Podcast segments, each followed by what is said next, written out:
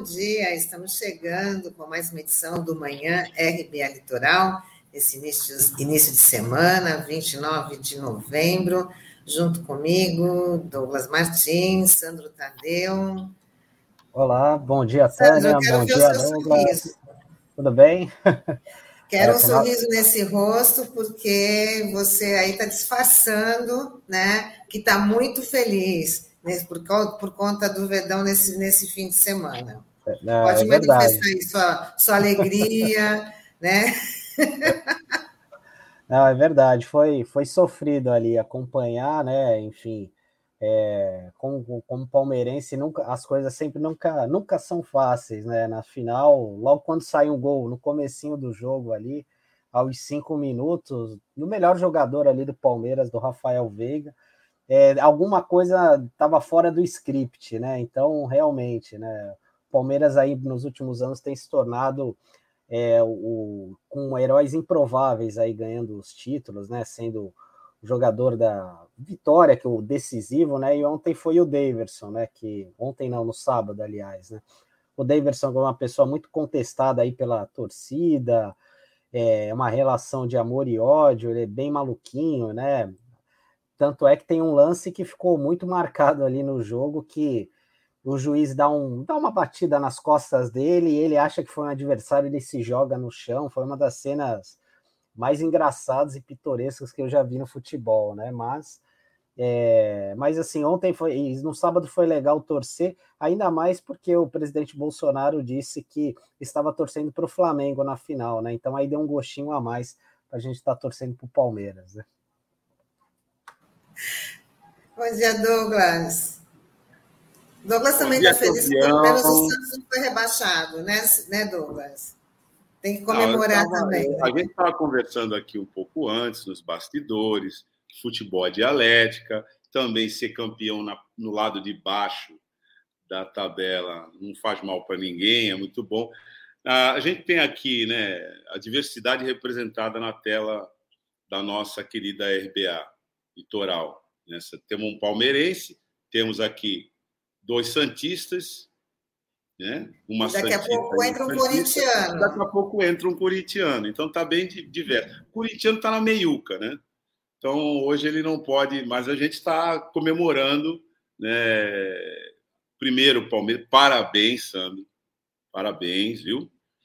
Vou fazer um cumprimento protocolar aqui. Em nome do nosso companheiro de bancada, Sandro, cumprimento toda a nação alviverde pela grande conquista. E agora, rumo a quem sabe, um título mundial ainda deste ano. Parabéns, Sandro, parabéns. Coloque um sorriso na sua face e vá em frente. É... Taigo, pode tirar isso daqui, Taigo. O nosso Mick Jagger. Ninguém pediu, ninguém pediu para você botar o Mick Jagger aí. Eu... me, lembro, me lembro do Cid Moreira com aquela voz. Mick Jagger. É? bom dia, Tânia. Bom dia, Sandro. Bom dia, Taigo. Bom dia a você que nos acompanha pelas mídias digitais nesta segunda-feira, 29 de novembro de 2021. O que temos, Tânia Maria?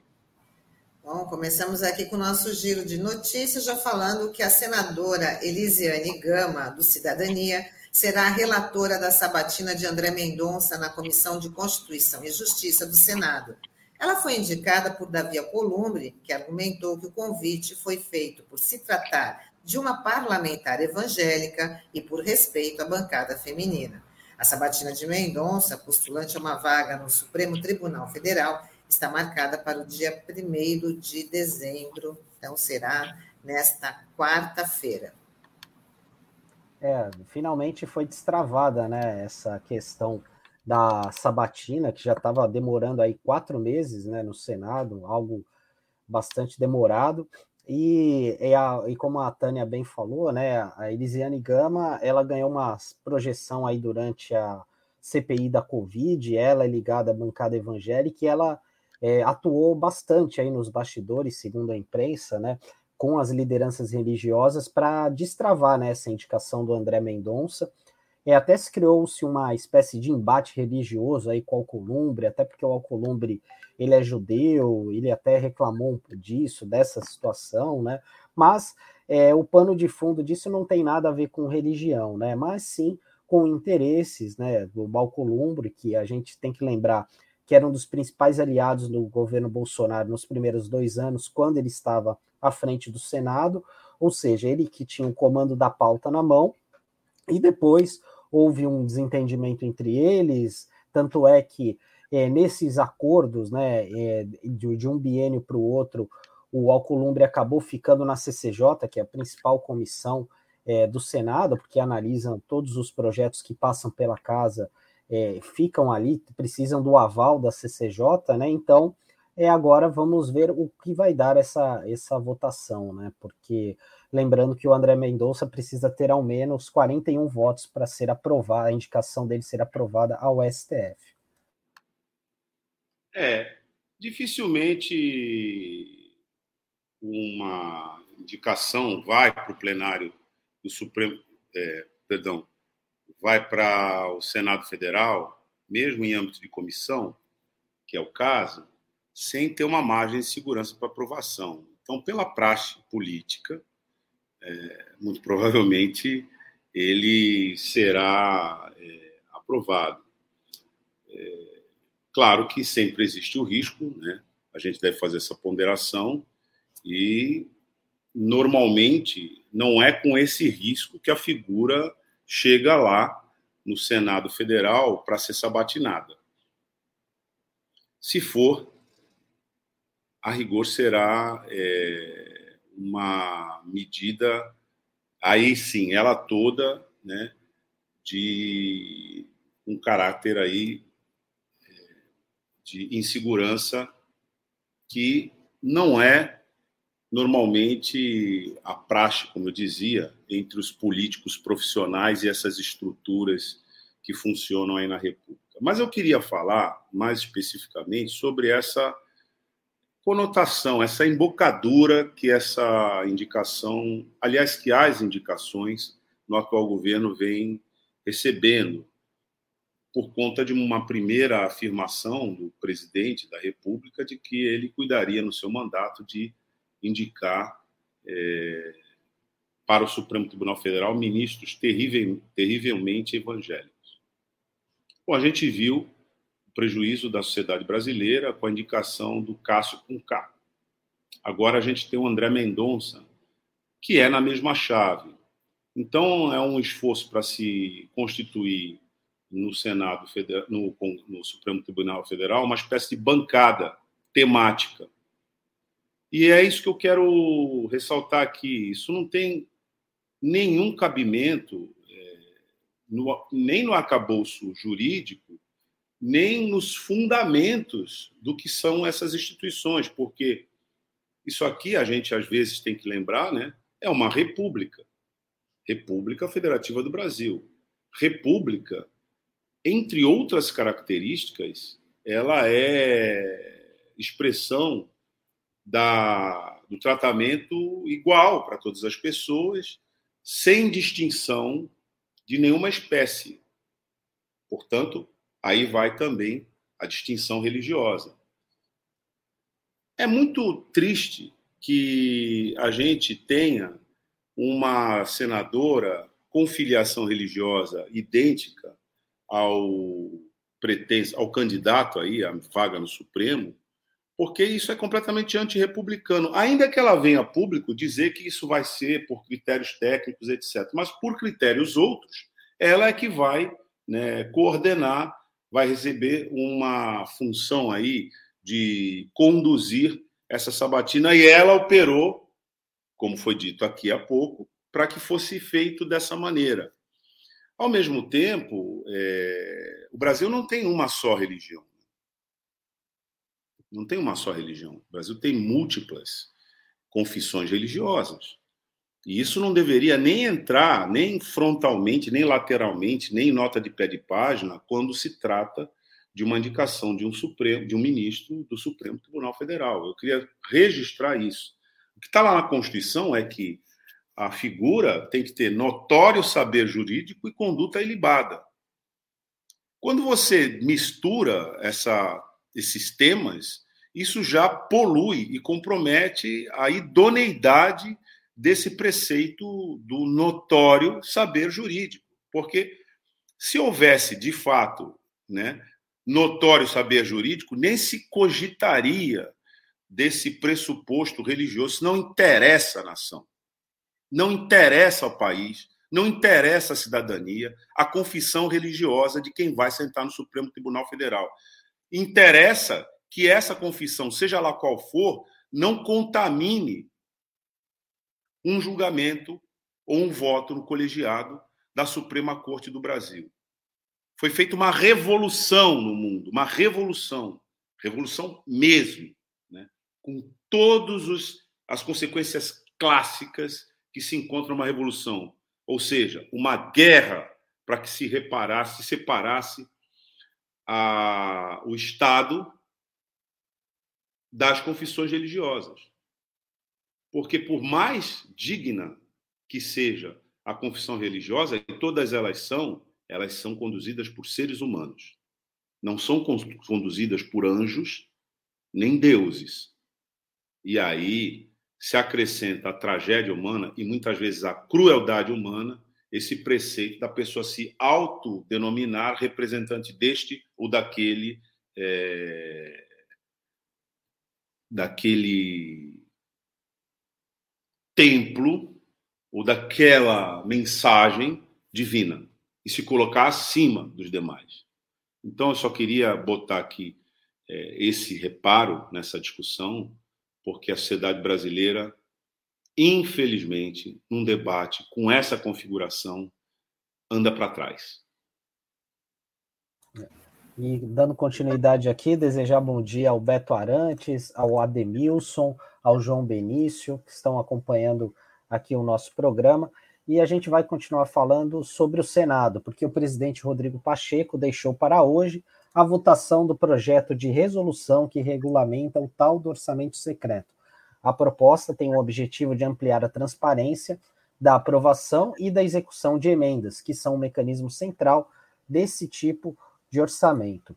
E chama atenção, né, porque é, é, vamos ver qual o resultado, né, qual o projeto de resolução que sai dessa discussão, até porque uma das emendas apresentadas tem um é bem interessante, que é do senador Alessandro Vieira, que ganhou destaque aí na durante a CPI da Covid, né, que ele é, é, é fez uma apresentação de uma emenda para dar uma transparência total, né, em relação a essa questão do orçamento secreto, né? Enfim, é, ele fala claramente ali nessa emenda a necessidade de se publicar na internet um sistema é, centralizado, todos os critérios né, para a alocação dessa verba, os documentos envolvidos e até mesmo a identificação daqueles ali do Senado né, que fizeram essa solicitação. Né? Então, é bem interessante essa emenda dele, não sei se vai ser aprovado, mas é, é, o Senado precisa cumprir a, a, determinação do STF, que é dar ampla publicidade, não somente a partir dessa decisão, mas também nos anos de 2020 e 2021, que o Rodrigo Pacheco e também é, o presidente da Câmara, o Arthur Lira, fizeram uma nota conjunta dizendo que isso seria inviável, enfim. E isso é que é, é, mora a maior curiosidade, pelo menos da minha parte, né, para saber quem de fato foi beneficiado mais ou menos né, nas emendas de 2020 e também nas emendas deste ano. Entrevistando na semana passada Daniel Cara, um dos principais analistas e uma autoridade né, no assunto, quando se trata de financiamento da educação pública, é, a propósito dessa é, medida do orçamento secreto, né, ele dizia o seguinte: bom, esse orçamento está no centro de uma questão fundamental, porque nunca a direita, e a gente tá, até pode dizer aqui, né, é, sem nenhum constrangimento, né, nunca a extrema direita teve tanto dinheiro para fazer política nesse país como agora através de uma medida que é toda ela trabalhada na ocultação.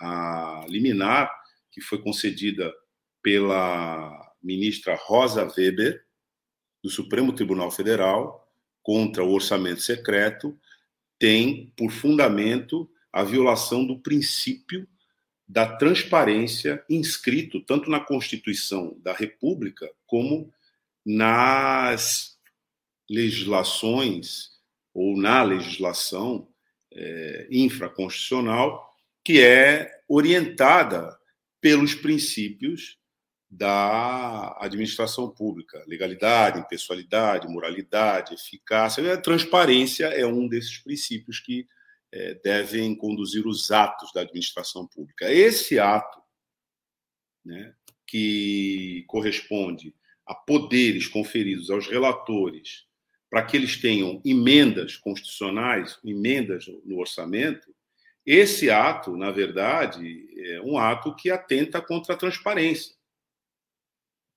Essa é a queda de braço. Mas o que, que acontece aí?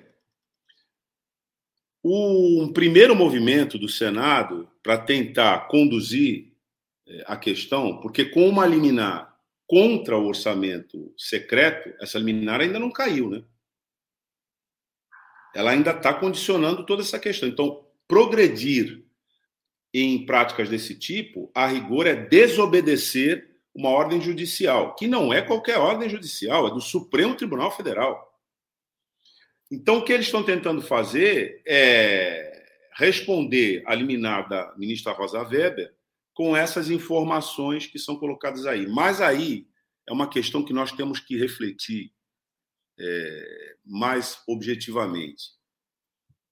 Por que é que o relator do orçamento no caso, o orçamento federal, que é, portanto, uma relatoria bicameral, passa pela, pela Câmara, depois vai para o Senado, por que é que esse relator tem a prerrogativa de deter uma participação tão ampla no dinheiro público através dessas tais emendas de relatoria, que nós sabemos que é uma forma de pegar o dinheiro e jogar para outros parlamentares para que eles votem com o governo. Então, a ilegalidade, a imoralidade já está aí. O que nós vamos ter, é, se tivermos, se tivermos, é a informação de quem é que está participando do baile. Mas o baile, na verdade, já é uma esculhambação. Então, é, voltando aqui ao Daniel Cara, que dizia: eu não, sub, eu não subestimo a capacidade eh, eleitoral né, do fascista, do fascismo, particularmente na figura do presidente da República, que defende de maneira é, contemporânea, assim falava o Daniel Cari, né, essa doutrina, porque ele vai ter um orçamento na mão reforçado com a compra do Congresso Nacional. E isso faz muita diferença, porque aquele parlamentar que vai chegar no município com esse dinheiro e vai dizer, no meio da gestão do município, que essas eleições não, não se coincidem, e vai dizer: está aqui esse recurso para você fazer uma obra, para você fazer é, um caminho aqui eleitoral que te dê visibilidade para daqui a dois anos. A gente não pode subestimar isso. Porque é essa questão que está em jogo. É só a gente examinar né, como votam os deputados federais da nossa região quando se trata de medidas oportunistas como essa. Votam sempre contra o povo. Aliás, tem uma deputada federal aqui que fica muito nervosa quando se diz isso dos votos que ela apresenta, que são sempre contrários ao interesse popular, sempre favoráveis ao governo e sempre na pauta da regressão dos direitos sociais. Como é que isso é pago? É pago dessa forma com essas medidas né, que são adotadas, que são contra a República. Na verdade, é isso. Né? Como esse exemplo da emenda de relator. Então, o que está no centro dessa questão é, essa, é esse. Né? E a gente pode ver os efeitos aqui na nossa região. Me refiro a parlamentar que sistematicamente vota contra o povo e sistematicamente vota a favor dela mesma. Bem explicado, Douglas. Bom, Hora de falar com o nosso amigo Sérgio Pardal, porque hoje é dia de ficar por dentro da Previdência. Vamos embarcar o Pardal.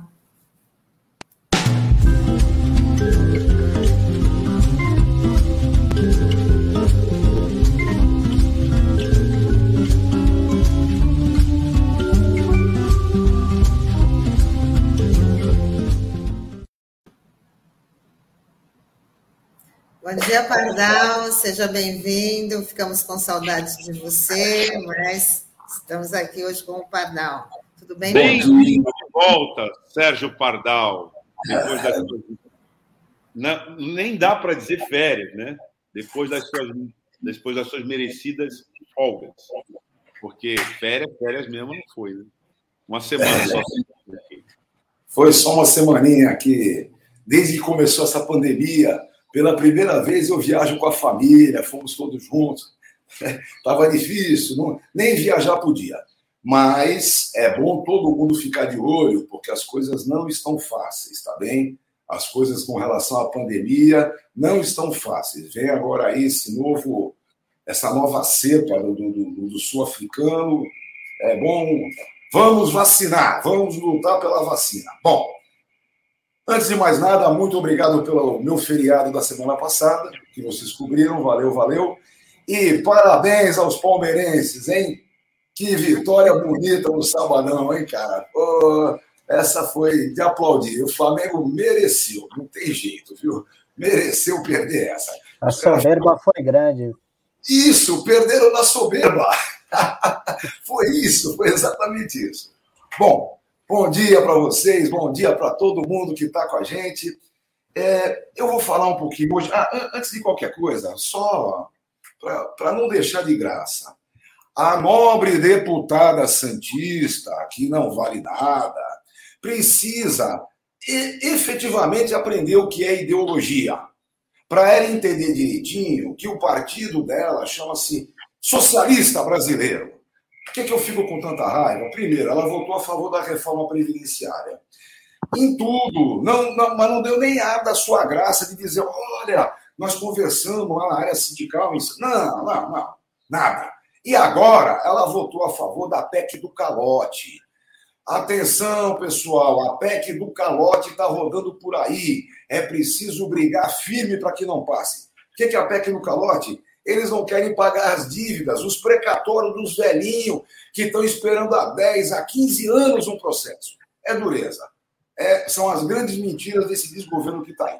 Mas veja, o que eu quero levantar hoje é que ainda existe o arrastão pericial. Notem, esse tipo de coisinha apareceu exatamente no golpe. Hein? O golpe de 16, que botou o temeroso fez exatamente o espaço para esse tipo de violência. O que, que é a PEC? É, o que, que foi o arrastão pericial? É, é, de pente fino. Né? É o pente fino da Previdência. É nada, é um arrastão pericial. Primeiro lugar, a ideia deles, eu até falei sobre isso na Câmara Federal, fui convidado, tive lá uma intervenção minha na Câmara Federal, quando a medida provisória foi apresentada. Foi uma MP depois a MP foi derrotada e veio um projeto de lei e foi aprovado. Qual é a ideia? Eles estão dizendo assim: ah, tem auxílio doença e aposentadoria por invalidez, que está tudo errado. Opa, opa, opa. Põe os dois pés para trás. Primeiro lugar, um auxílio doença, que agora eles estão chamando de benefício por incapacidade temporária. O auxílio doença que dure mais de dois anos sem que o sujeito vá à perícia, está errado. Mas quem está errando é o INSS. Quem está errando é a autarquia, que não convoca, que não chama, que não cumpre a sua tarefa. A tarefa do INSS é bem simples. O prazo de dois anos é longo. Então, nesse prazo, se efetivamente o trabalhador não tem condição de retornar ao trabalho, aposenta por invalidez. Se tiver condição, se houvesse, é uma grande mentira, se houvesse a reabilitação profissional, é uma das maiores mentiras da lei. O INSS não reabilita ninguém. Pois bem, se houvesse reabilitação profissional, condição do sujeito voltar de verdade ao mercado, não tenham dúvida que voltasse ao mercado. E não me venham dizer que está cheio de vagabundo aí que quer aposentar por invalidez, porque essa é uma das maiores lorotas que eu já vi na minha vida. Eu atuo, por exemplo, nos sindicatos da Baixada Santista há mais de 30 anos. Eu sei muito bem aquela meia dúzia de, de, de, de chatinho que fica querendo o que não tem direito. Mas é meia dúzia, não mais do que meia dúzia. Agora, imaginem vocês você pegar um cara que já passou pela auxílio-doença, aposentou por invalidez, já está mais de cinco anos aposentado por invalidez, e aí um perito, ah, que ganha até uma graninha por fora, hein? A lei dizia isso. Para cada perícia que ele fizesse desse tipo, mesmo dentro da sua jornada de trabalho, ele tinha um extrinha lá, sei lá, 60 reais, qualquer coisa assim. Mas vergonhoso, né? Então você imagina, depois de cinco anos aposentado por invalidez, o sujeito é chamado, o perito mal olha para a sua cara e dá alta. E aí o sujeito tem o benefício caçado. Ah, não, pera um pouquinho. Durante seis meses ele recebe, seis meses 50% e seis meses 25%, porque ele está mais de cinco anos aposentado por invalidez. Sim, durante seis meses ele come, os seis meses seguintes ele come pela metade, os outros seis meses ele come só um quarto e depois ele para de comer. Pronto, né? Eu quero ver onde é que está o emprego dele, o mercado de trabalho, as condições efetivas de trabalhar. Bom, aí começa a grande briga. A grande briga é, é, nesse, na questão do arrastão pericial se dá na aposentadoria por invalidez, que hoje eles chamam de benefício por incapacidade definitiva. Vejam bem, vou dizer com clareza: se a aposentadoria por invalidez que o sujeito goza é uma fraude, eu não quero só que seja caçada. Eu quero que seja caçada, que o funcionário que participou da fraude tirou por fora seja preso, que o perito que deu a perícia errada, que é um sem vergonha doloso, tenha o seu CRM caçado e vá para a cadeia. Alguém é, ouviu alguém falar sobre isso no arrastão pericial? Claro que não. Então veja, se a aposentadoria por invalidez do sujeito não é uma fraude, eu não posso caçá-la desse jeito. Não posso. Bom, aí nós ajuizamos ações. Acontece que em muitos momentos o perito do juiz acha que é perito do INSS. E continuam situações complicadas. Prestem bem atenção. Quando eu discuto a invalidez desse cara, vou pegar um caso que eu tenho na mão, trabalhei com ele agora, é, fiz uma intervenção no tribunal agora sobre isso. O sujeito é um petroquímico. 15 anos de trabalho petroquímico na extrusora, sabe? A máquina operatriz da química, tá? terrível. Com 15 anos de trabalho, ele está absolutamente incapacitado. Teve um auxílio-doença por acidente no trabalho, hein? A princípio, os caras entendendo que foi acidente no trabalho. No momento seguinte, aposentaram ele por invalidez, mas deram uma aposentadoria por invalidez comum. Sabe como é? Em vez do B92, deram o B32. Acontece que o valor era o mesmo ninguém reclamou nada. Beleza, ele está há 12 anos aposentado por invalidez, sem discutir nada. E aí chamam para perícia, para esse arrastão pericial sem vergonha e dão alta para o sujeito. É possível uma coisa dessa? Vamos pensar o seguinte: ah, só para completar a brincadeira. Ele tinha 15 anos de trabalho na área petroquímica. Ele tinha mais cinco anos anteriores na venda da vovó Anitta, aqui e ali. E ele tinha 12 para 13 anos de aposentado por invalidez. E tem 58 anos de idade. Pergunto, aonde ele vai? Ah, só para terminar, essa questão do nosso petroquímico. Todo mundo aqui da região sabe que a área petroquímica em Cubatão reduziu-se consideravelmente. Foi uma das maiores perdas que nós tivemos na desindustrialização do Brasil. Depois veio a siderúrgica, a Posipa, que foi desmontada. Então, estou dizendo isso para dizer para vocês que a empresa que o nosso petroquímico trabalhava há mais de cinco anos que faliu. Não existe nada. Ó, não existe nem o contador. Se você precisar de algum livro, alguma, nem o contador você acha mais. Então, evidentemente que as condições desses sujeitos são terríveis. Eu quero dizer, portanto, que a manutenção da aposentadoria por invalidez, nos casos é, dessa sacanagem do arrastão pericial, não deve simplesmente observar se o cara levanta o braço direito, levanta o braço esquerdo e consegue levantar da cadeira. Não! Tem que ver a condição efetiva de trabalho dele para a atividade específica em que ele estava, em primeiro lugar. Em segundo lugar, é preciso observar se tem condição de retornar ao trabalho ou se precisa de uma rehab, reabilitação que nunca existiu. E por último, é preciso entender a questão social em si. Eu não posso, pela cabecinha de um perito que ganha 60 reais para isso e fecha os olhos, eu não posso pegar o sujeito agora com 58 anos, por exemplo, e jogar no mercado do destrabalho. Porque hoje não tem mercado de trabalho aqui no nosso Brasil. Nós temos um desgoverno e um mercado de destrabalho, um mercado de desemprego, um mercado é, do retorno às condições de fome. Então, imaginem vocês por que eu fico com tanta raiva quando falo do arrastão pericial. Vejam, só repetindo, para o auxílio doença, nunca poderia durar mais de dois anos sem perícia, sem entendimento claro, sem reabilitação profissional de verdade. A partir de dois anos sem condição de retorno ao trabalho, aposenta-se por invalidez. É assim que funciona. Por outro lado, uma aposentadoria por invalidez com dezena de anos já não pode ser caçada do dia para a noite e lançar o sujeito no mercado qualquer. Ah, peraí, tem uma última perversidadezinha que eu preciso relembrar para vocês. Imagine só, quando eu ganho uma ação assim, ó, o cara estava aposentado por invalidez esse tempo, o perito diz que ele está incapacitado, mas que pode reabilitar. E aí, eu ganho no tribunal o auxílio doença dele. Não a aposentadoria por invalidez de volta, o auxílio doença. É um dos maiores problemas, sabe por quê? Porque até 2019, o auxílio doença pagava 91% da média e a invalidez, de qualquer forma, pagava 100% da média. Agora, nos tempos em que estamos, não é assim, não. Agora funciona assim: o auxílio doença continua 91%, mas a aposentadoria por invalidez agora paga 60% para quem tiver até 20 anos de contribuição. E mais 2% a partir daí. Imagina o nosso petroquímico. Se for contar para ele só o tempo de efetiva contribuição, ou seja, 15 de petroquímico e 5 de trabalho comum, ele só tem 20. Se ele pegar o auxílio doença agora e aposentar por invalidez na nova lei, ele sai com 60% do que ganhava no benefício anterior.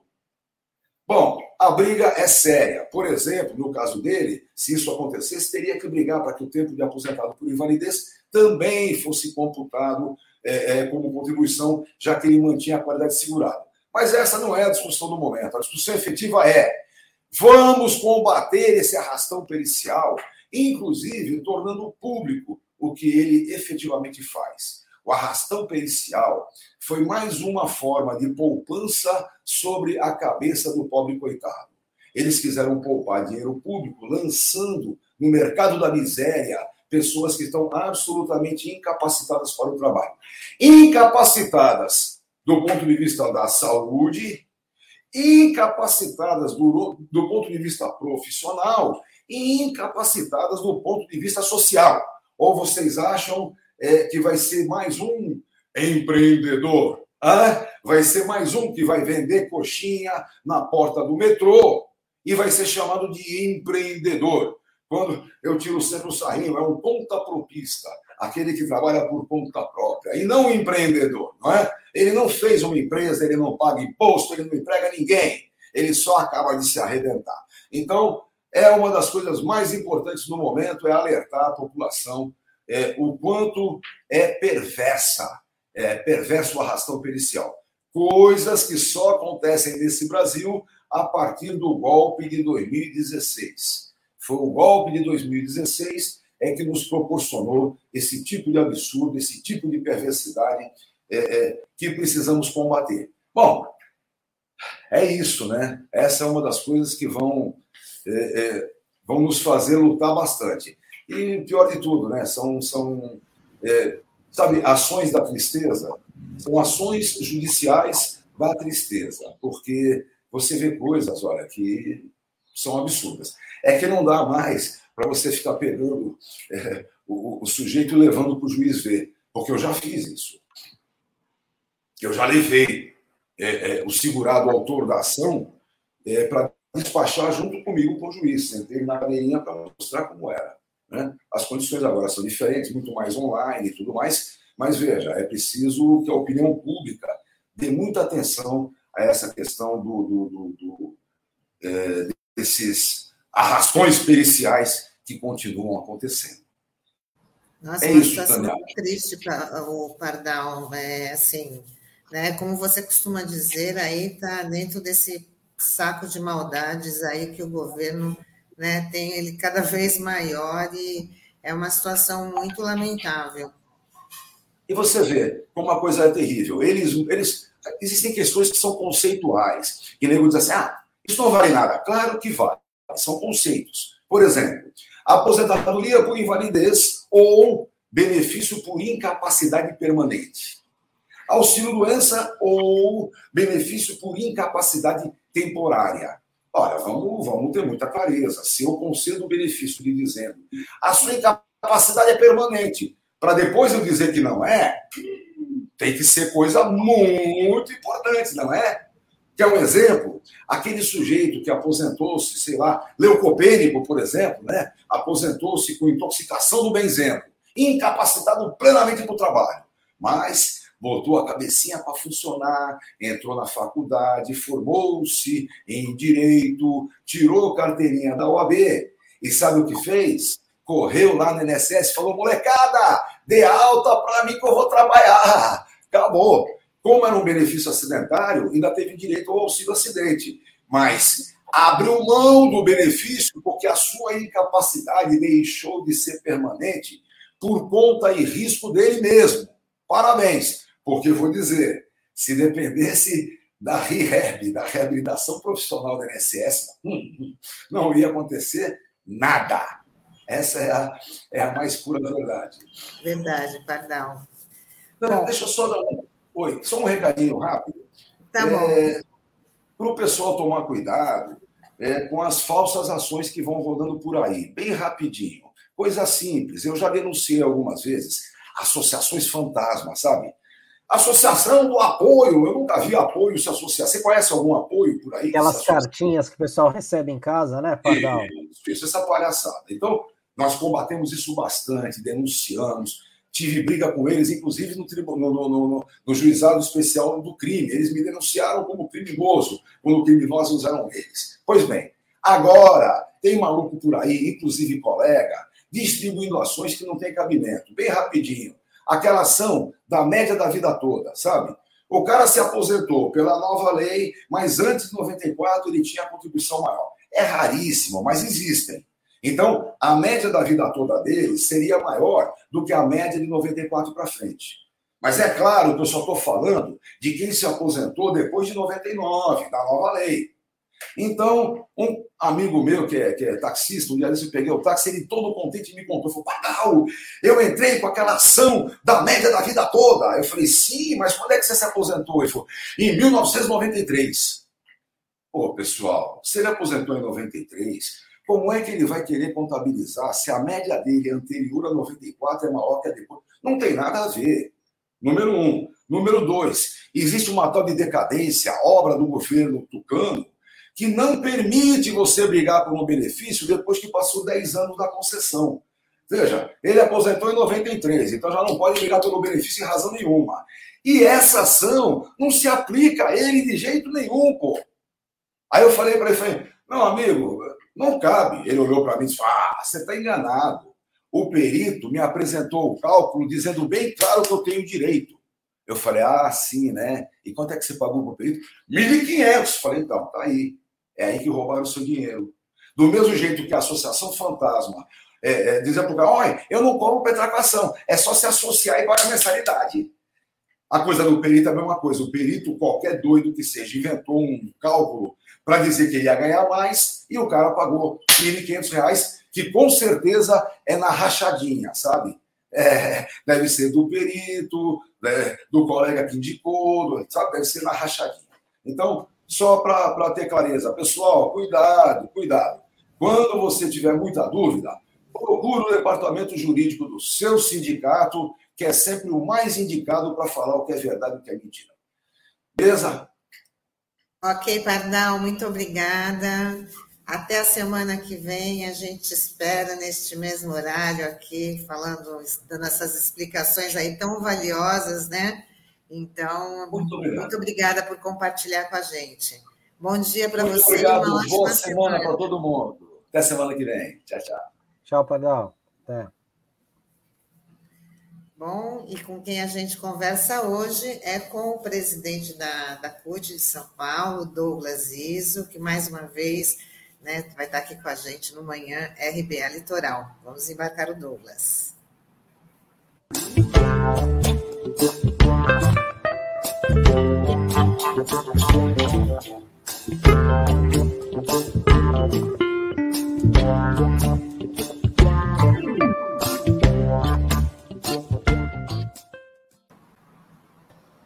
Olá, Douglas, muito bom dia. Oh, bom dia, bom dia a todos os ouvintes. Para mim é um enorme prazer poder estar participando desse bate-papo aí na Rádio Brasil Atual do Litoral. Hã? Mais uma vez, você está aqui com a gente, né? E na nossa, na nossa chamada para anunciar que você estaria com a gente aqui nessa segunda-feira, era para você fazer uma avaliação da situação dos trabalhadores aí em tempos de governo Bolsonaro. E também a questão da, da, da PEC dos precatórios, conjunto com a OAB, que a CUT aí está brigando para que essa medida não passe. Então, eu queria que você fizesse aí um apanhado desse, fizesse essa avaliação e esse tema que está tão agora, nessa semana, também vai continuar sendo discutido. Muito obrigada pela sua presença. Eu que agradeço, Tânia, Sandro, pela oportunidade de mais uma vez estar é, dialogando com a população da Baixada Santista, já que tem uma grande audiência, o, o programa da Rádio Brasil Atual, Litoral, nós estamos diante de um quadro aqui no Brasil, quadro que, quando a gente é, fala de governo Bolsonaro, é o sinônimo de, de retrocesso, né? É, o Bolsonaro, ele, ele é, colocou os trabalhadores aí como o inimigo número um, né? E o pior, viu, Tânia, é que ele não mentiu, né? Porque quando ele foi candidato, ele falou claramente que ou as pessoas queriam emprego ou queriam direito, né? Que as duas coisas na cabeça dele são duas coisas que não conseguem conviver bem. Então, e ele vem é, prometendo é, fazer é, aquilo que ele prometeu, né?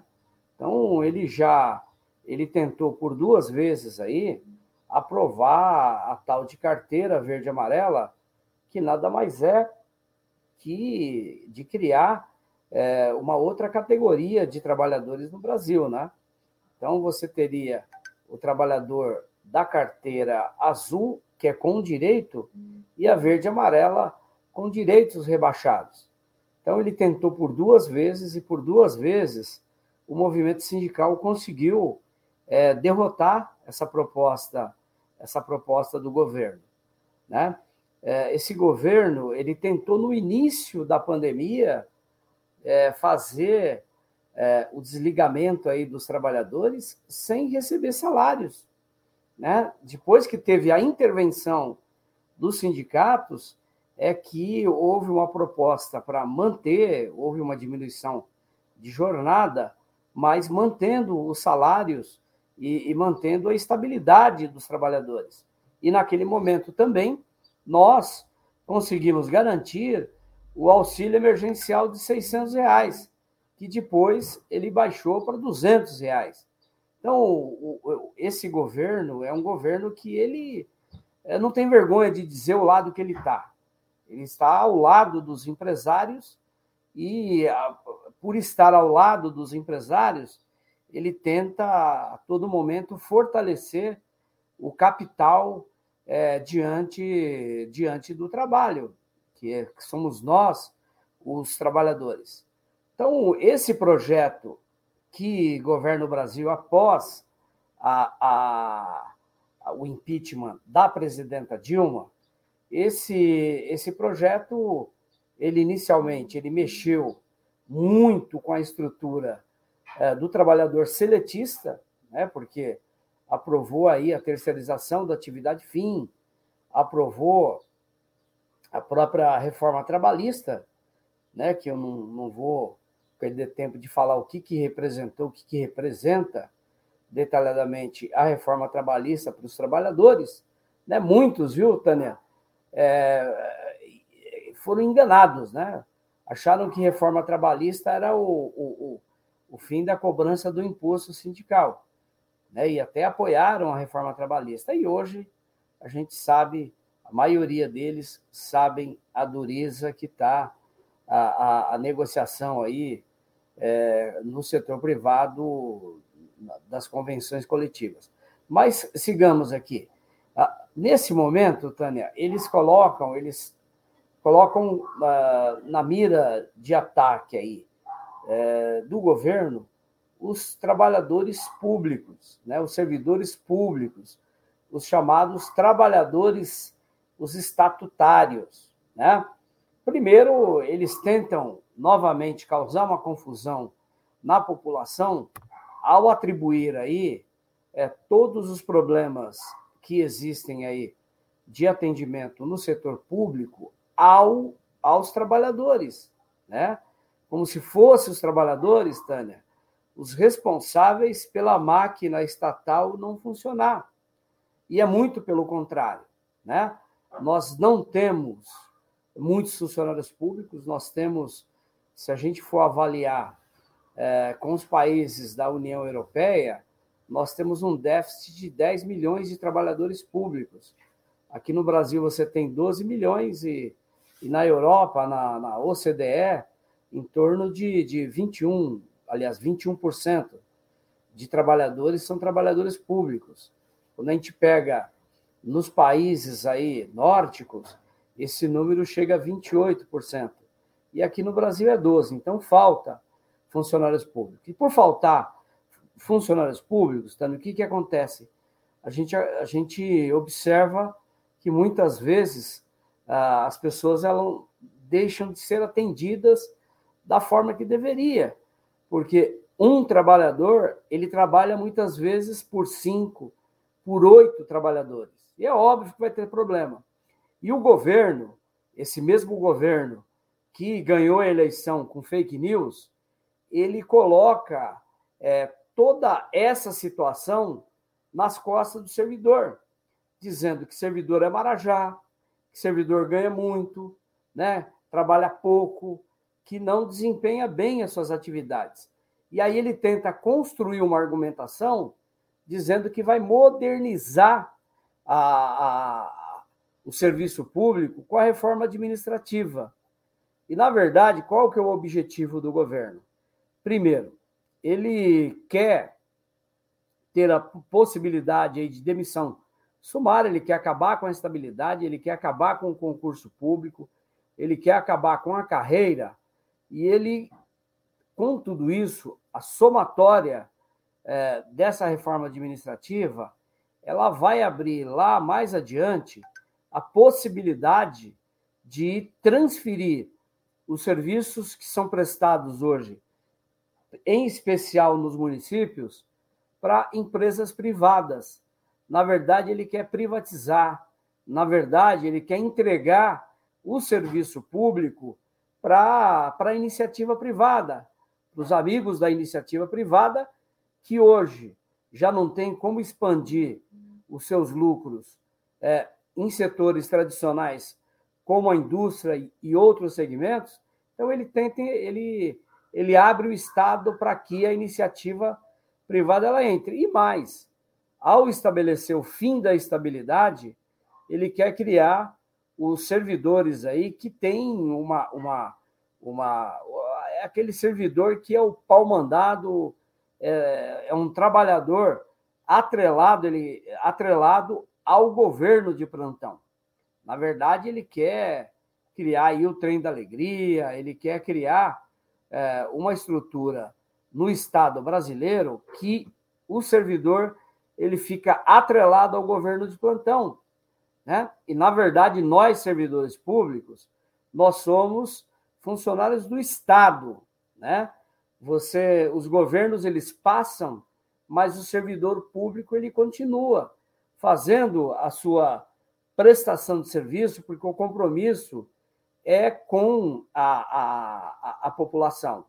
Né? Então, eles querem inverter essa lógica. Eles querem acabar com a profissionalização do servidor público estatutário com compromisso com a população para criar um trabalhador aí que tem um compromisso com a gestão, compromisso com o governo de plantão.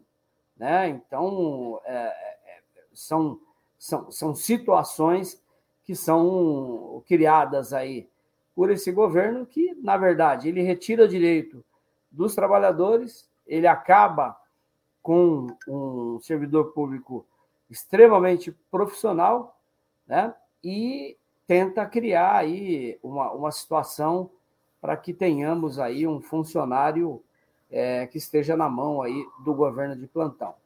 Você imagine, Tânia, se hoje não tivesse estabilidade, se aconteceria daquele servidor do Ministério da Saúde, ele fazia denúncia Na que existia CPI, né? um esquema de corrupção no Ministério da Saúde.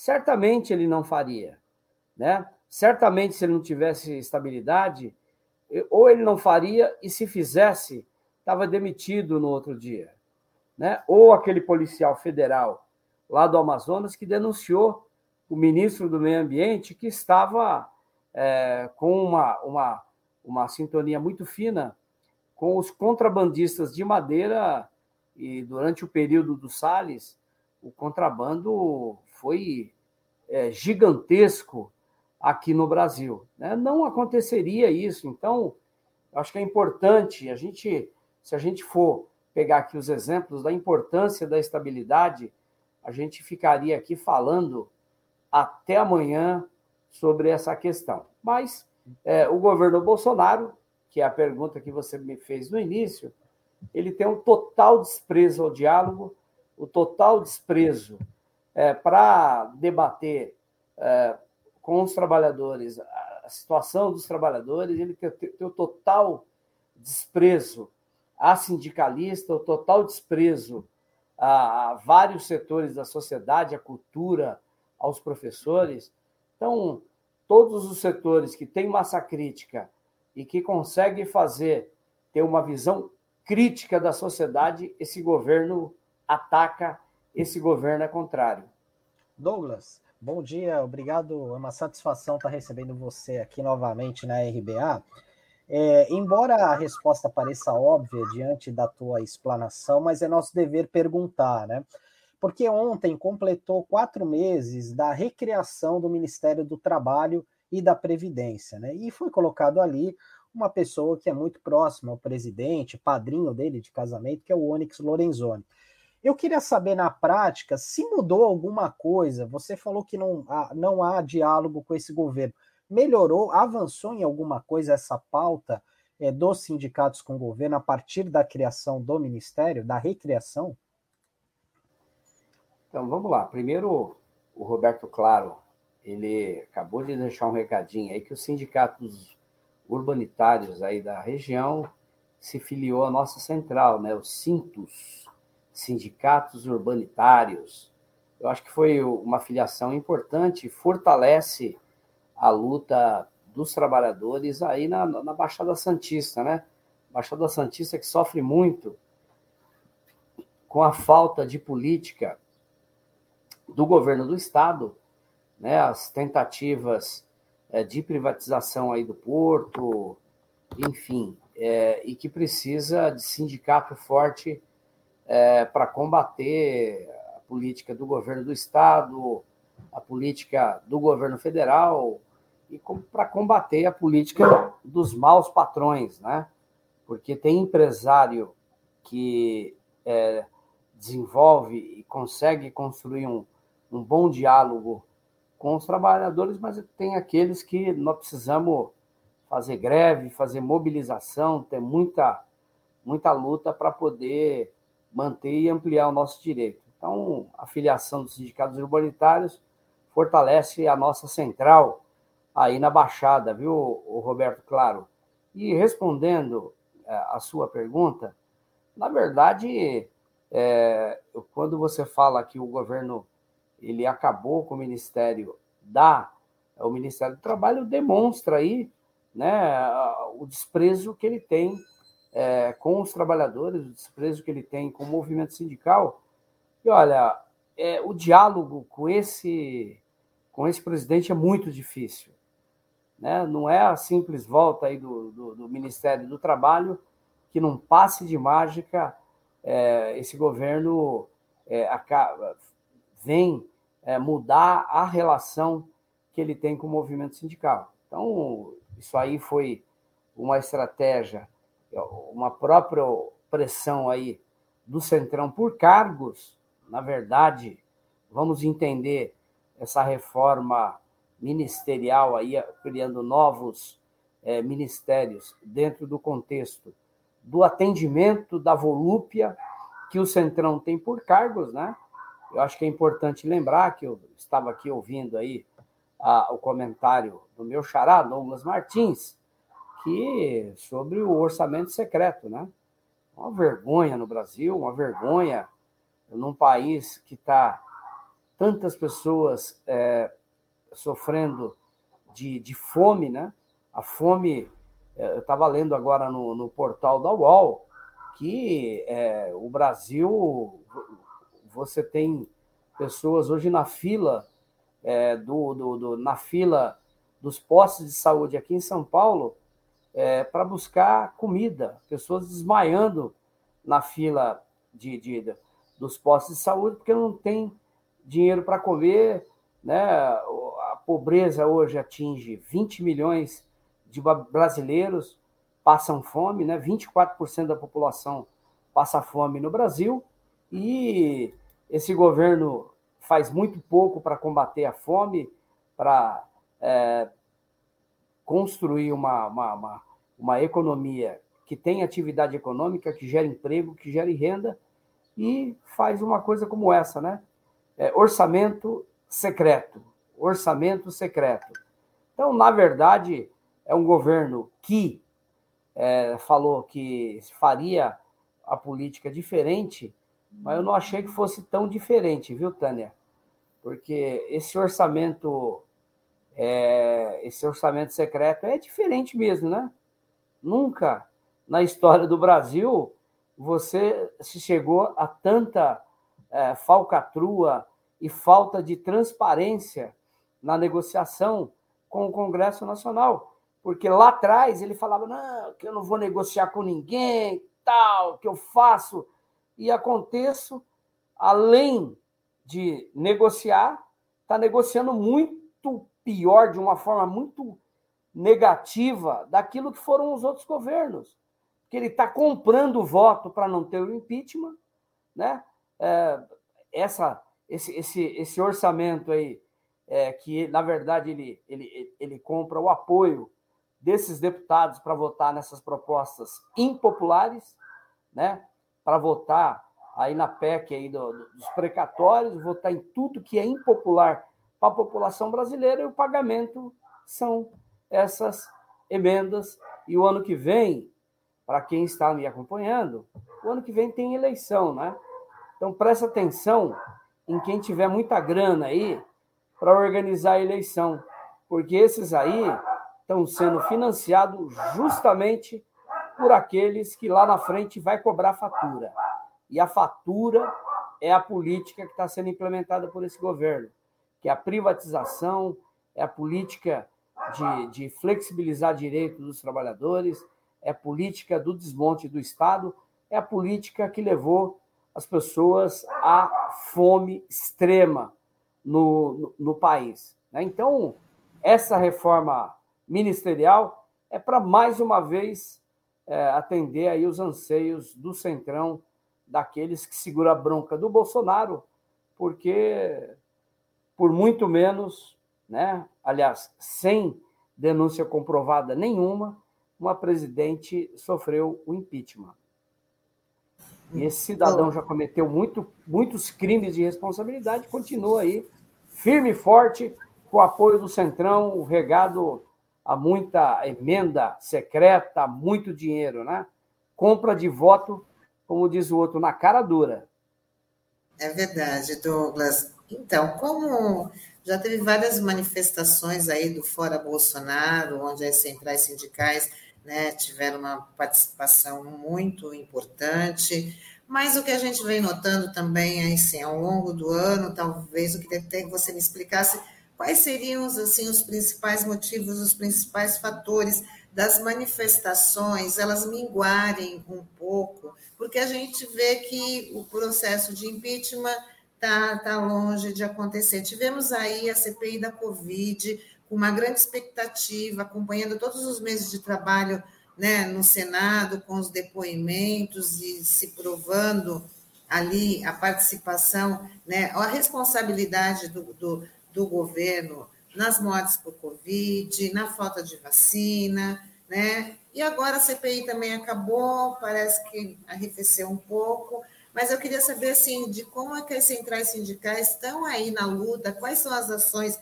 Estou vendo que agora, com o que eu tinha te perguntado no começo, a relação aí com, com, com a OAB para poder impedir a aprovação da, da PEC do, do, dos precatórios, mas como é que está aí a agenda de lutas das centrais sindicais?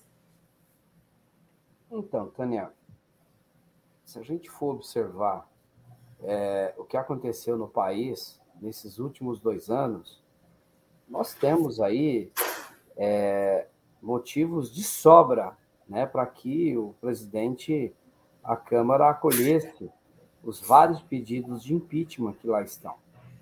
Se a gente for observar, desde o ano passado, o governo, o atual governo, que não, eu não, não é bom nem falar o nome desse cidadão, para não, não fazer é propaganda, né? Mas esse o atual governo, né? O atual governo federal ia para as ruas, a, a Organização Mundial da Saúde, o próprio Ministério, o Ministério da Saúde na época, o Mandetta, né, aplicava aí as recomendações da, da Organização Mundial da Saúde de uso de máscaras, de naquele momento ainda não tinha vacina, é, era preciso conter as aglomerações, enfim, e o governo, o atual governo, ia para a praça pública, né, organizava é, manifestações, e as manifestações antidemocráticas, né? Porque as manifestações eram para fechar o Congresso, para fechar o Supremo, né? E se de um lado existia um crime de responsabilidade, porque ele não usava máscara e ele muitas vezes, aliás, teve vereador nosso aqui em São Paulo que por muito menos, o Tanin Cerqueira César, perdeu o mandato. Né? E o presidente da República, ele cometeu vários crimes de responsabilidades dentro do contexto da, da, da, da, da pandemia, pandemia, e não aconteceu nada. Né? Se a gente observar quando a gente o, o, é instaurado a pedido do STF a, a CPI do Covid, o que, que acontece? A gente começa a entender é, tudo que esse governo ele fez, né? A, a, aquela luta que ele fez para boicotar a compra de vacina, para boicotar a vacinação, a demora para a compra de vacina. A gente foi descobrir que tudo isso aconteceu porque o governo estava fazendo uma negociação que envolvia a propina de um dólar por, por dose de vacina. Né? Isso foi denúncia, inclusive, de um, de um servidor público do Ministério da Saúde. Né? Então, a gente acompanhou absurdos aí de empresas que prescrevia remédio que não que não, que não, que não valia absolutamente nada no combate ao Covid, é, adulterava a, a, certidão de óbitos e cometeram outros crimes. Né? Aliás, partia do próprio governo essa prescrição de remédio, de remédio de combate ao Covid ineficazes. Então, tudo isso foram crimes que ele cometeu. Né? E vários, fizemos vários e vários movimentos no sentido de, de denunciar esse, esse governo. Né? Aliás, esse governo ele marcou um dia para dar o golpe no Brasil, que foi o dia 7 de setembro. Né? Então, com tudo isso, não foi aprovado o impeachment desse presidente, porque ele comprou voto. Está muito bem amarradinho lá no Congresso. Está muito bem amarradinho no Congresso. Então, o que, que na minha visão, a militância, os movimentos entenderam que essa política de amarrar voto e sentar em cima do impeachment do presidente da, da Câmara dos Deputados, uh, o movimento acaba se arrefecendo em função né, dessa de toda a movimentação, de todo o enfrentamento que nós fazemos nas ruas, é, não, não lograr êxito em função da construção de apoio é, do presidente da República na Câmara. Agora, para além de 21, é óbvio que nós temos que fazer a luta em 21 contra a reforma administrativa, contra essa reforma tributária, que na verdade a reforma tributária ela vai tirar, acabando com confins, por exemplo, vai mexer é, em recursos que são usados para vários programas sociais no Brasil. Olha a reforma que esse cidadão quer fazer. Então, nós temos muita luta para fazer, muita luta é, para impedir que as tais reformas elas ocorram, né? E vamos continuar a nossa luta pelo fora Bolsonaro, mas entendendo que é, existe uma forte base de apoio no Congresso Nacional que mantém né, esse presidente esse presidente na, na, na, na cadeira de presidente com a caneta presidencial. Agora, acho que é importante um debate como esse, importante a luta que nós vamos fazer, inclusive para denunciar esses deputados que representam muito mal a população brasileira. Votam propostas que atacam direitos, votam propostas que não solucionam os principais problemas do nosso país. E o bom da democracia é, é que a gente, a gente tem a oportunidade de, a cada quatro anos, avaliar os deputados, os senadores, né? O presidente da República, o governador. Então, é o momento da gente fazer uma reflexão se é esse o Brasil que a gente quer, né?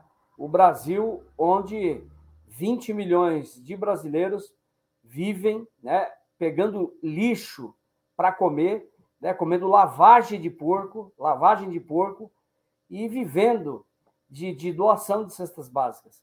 Não é esse o Brasil que nós queremos. Então é o momento da gente fazer o, o grande debate sobre o projeto, sobre o país que nós queremos e fazer um debate sério e não cair nas, no engodo, cair nas mentiras, no fake news, que foi a característica do último do, da última eleição, né? Agora esse cidadão agora está mudando de partido e é muito contraditório o partido que ele vai, porque é um dos partidos que tem o maior número de políticos ficha suja, né? Que esteve envolvido em vários esquemas de corrupção. Né? Então, agora ele vai para esse partido, né? um cidadão que fala de família e que tem uma família toda enrolada, né?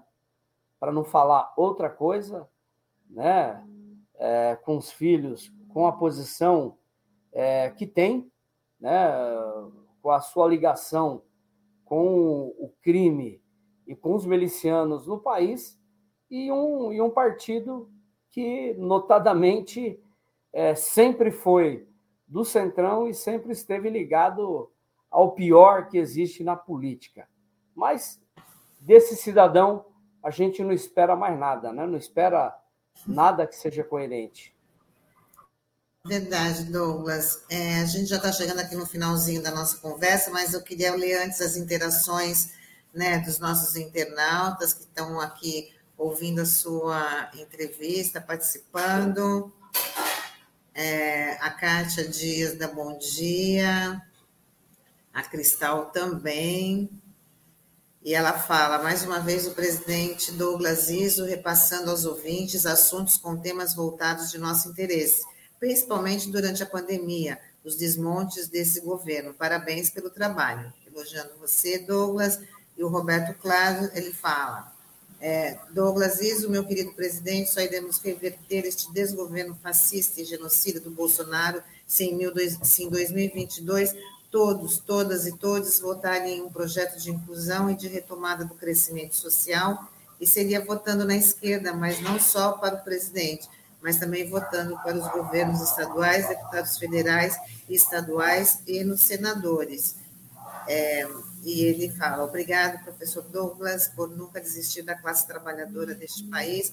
Gratidão sempre, amigo. Então, pessoal aí acompanhando a sua sua entrevista, ele também diz que os sindicatos são essenciais, pois o patrão não te dá nada, nós é que conquistamos.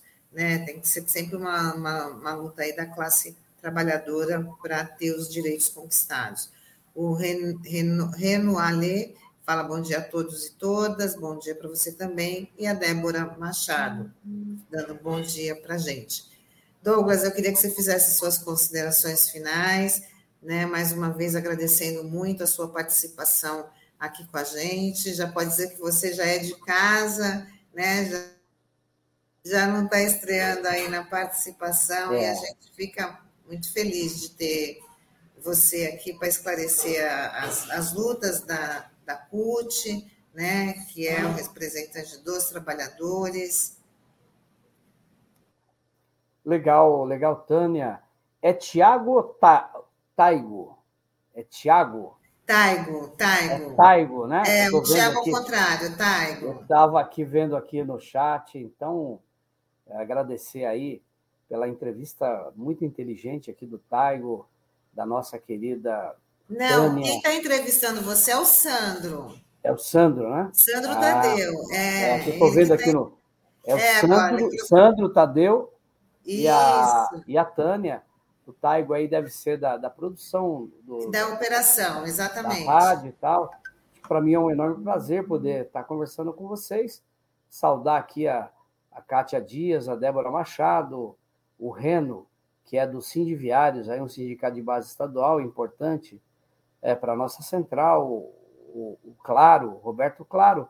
E o Roberto Claro, eu vou usar aí uma deixa do Roberto Claro, falando da importância, Tânia, dos sindicatos.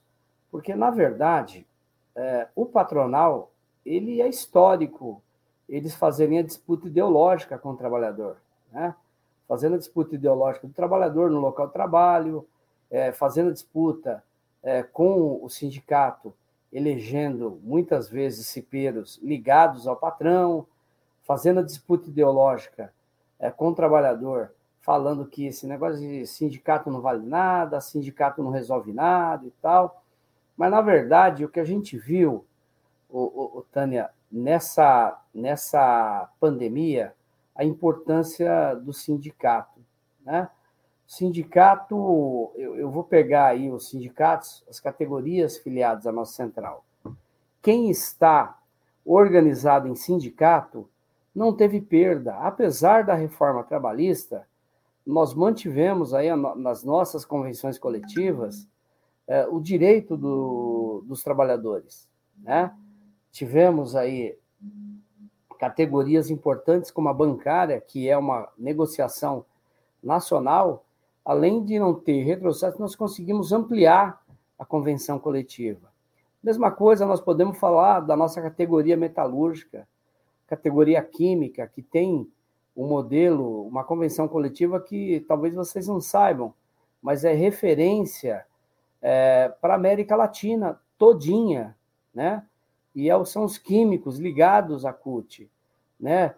O, a próprio, os urbanitários nossos têm feito boas negociações no serviço público. A gente aqui na educação a gente conseguiu garantir uh, o trabalho remoto, a vacinação de todos os trabalhadores, os servidores públicos municipais aqui de São Paulo fizeram a luta por EPIs durante essa, essa pandemia, fizeram a luta contra a reforma da Previdência. Então, nós estamos em movimento. O trabalhador que ele está organizado dentro de sindicato, ele não tem perda. Qual que é o problema, Tânia e Sandro? É quem não está organizado em sindicatos. Quem não está organizado em sindicato, ele praticamente ele é devorado pelo capital, ele não tem para onde recorrer. Então é por isso que é importante estar filiado a um sindicato né, já que nós estamos aqui num, num, num meio de, de, comunicação importante, os nossos jornalistas conseguiram derrotar os patrões aqui na cidade de São Paulo.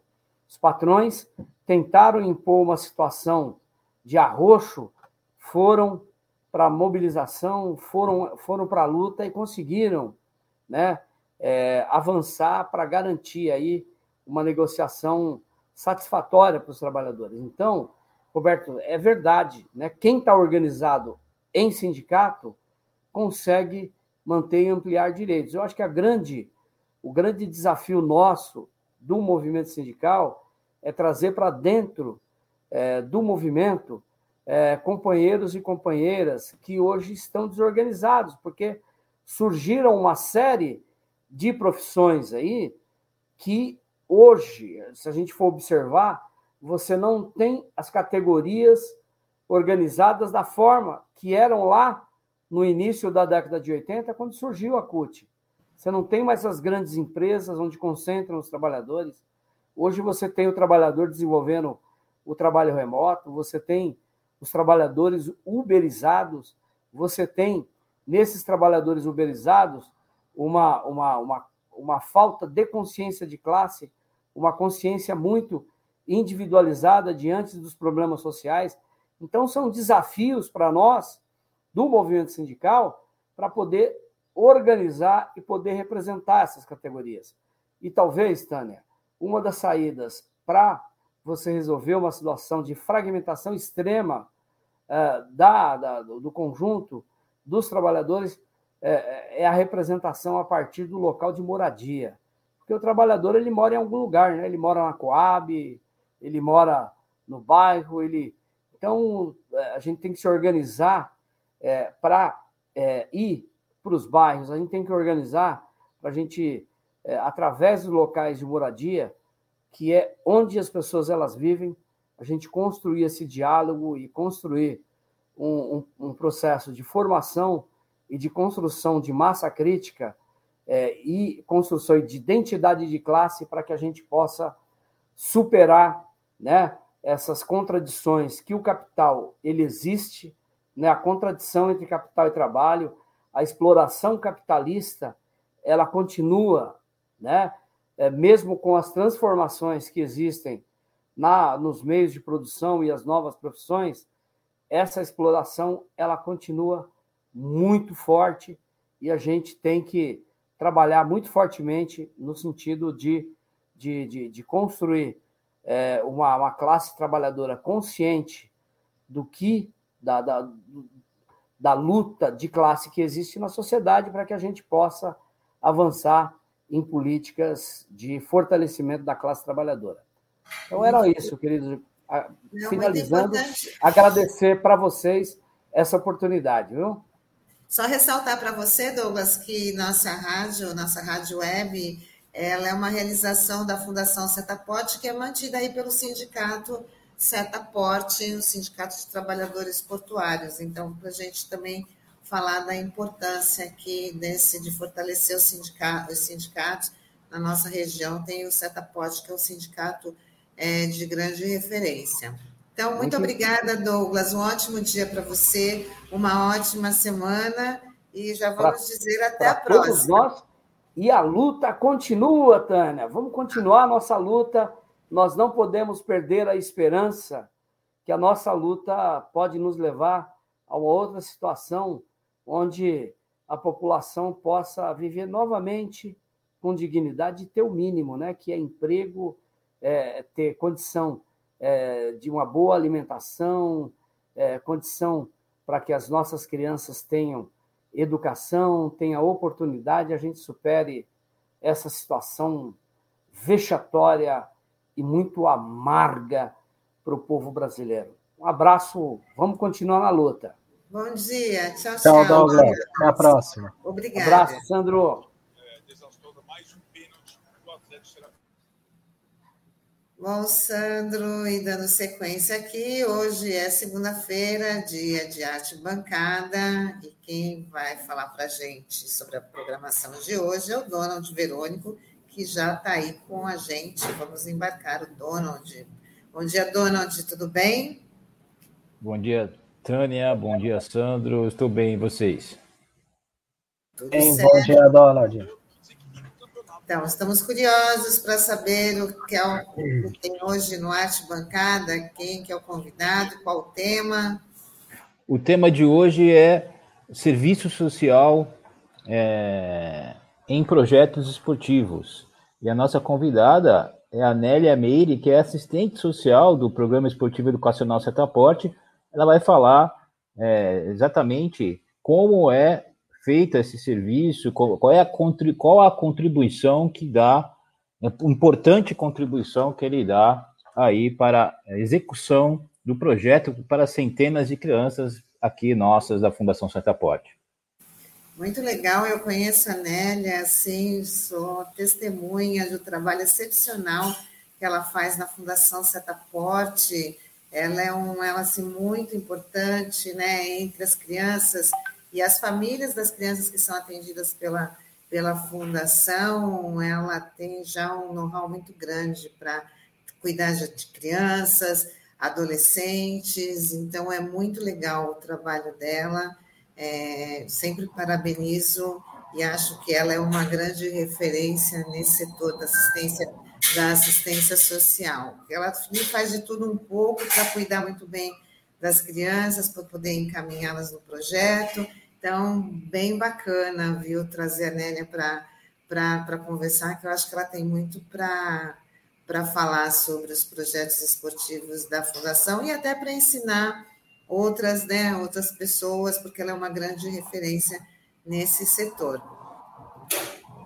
Não só das crianças, Nélia, mas também das famílias das crianças. A gente está passando aí é, por uma pandemia, a gente sabe como afetou a vida de centenas de milhares, milhões de, de pessoas e o nosso público atendido aqui não foi diferente e foi muito importante a presença da assistente social, do serviço social para atendimento e aí das famílias é, que foram afetadas pela Covid também, das crianças que são que são estão inscritas aí no nosso programa esportivo. Então, eu vou também entrevistá-la, viu, Donald? Porque hoje eu também vou participar do, do Arte Bancada. Já estou ficando quase com a minha cadeira cativa. Opa, foi feito o convite, a nossa, a nossa integrante da mesa, a Camila, a professora Camila, está viajando. Ontem, ontem não, na semana passada, a Tânia já participou brilhantemente e foi convidada novamente para participar e ficou feliz que você vai estar conosco, Tânia. É, ficar feliz também de estar muito junto com a Nélia, porque ela, eu gosto muito, uma pessoa que eu tenho o maior carinho.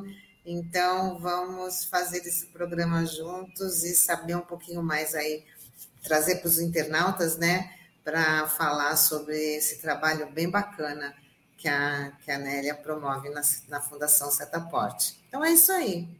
Vamos se despedir todos, todos juntos, dar um uma boa semana para os nossos internautas, agradecer aqui a participação, a interação de todos e todas e avisar que a gente está de volta amanhã com mais uma edição do Manhã RBA Litoral. Muito obrigada pela. Até logo.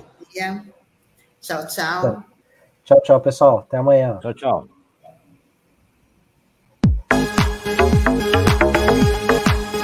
A Rádio Brasil Atual Litoral é uma realização da Fundação Setaporte apoio cultural do Sindicato Setaporte.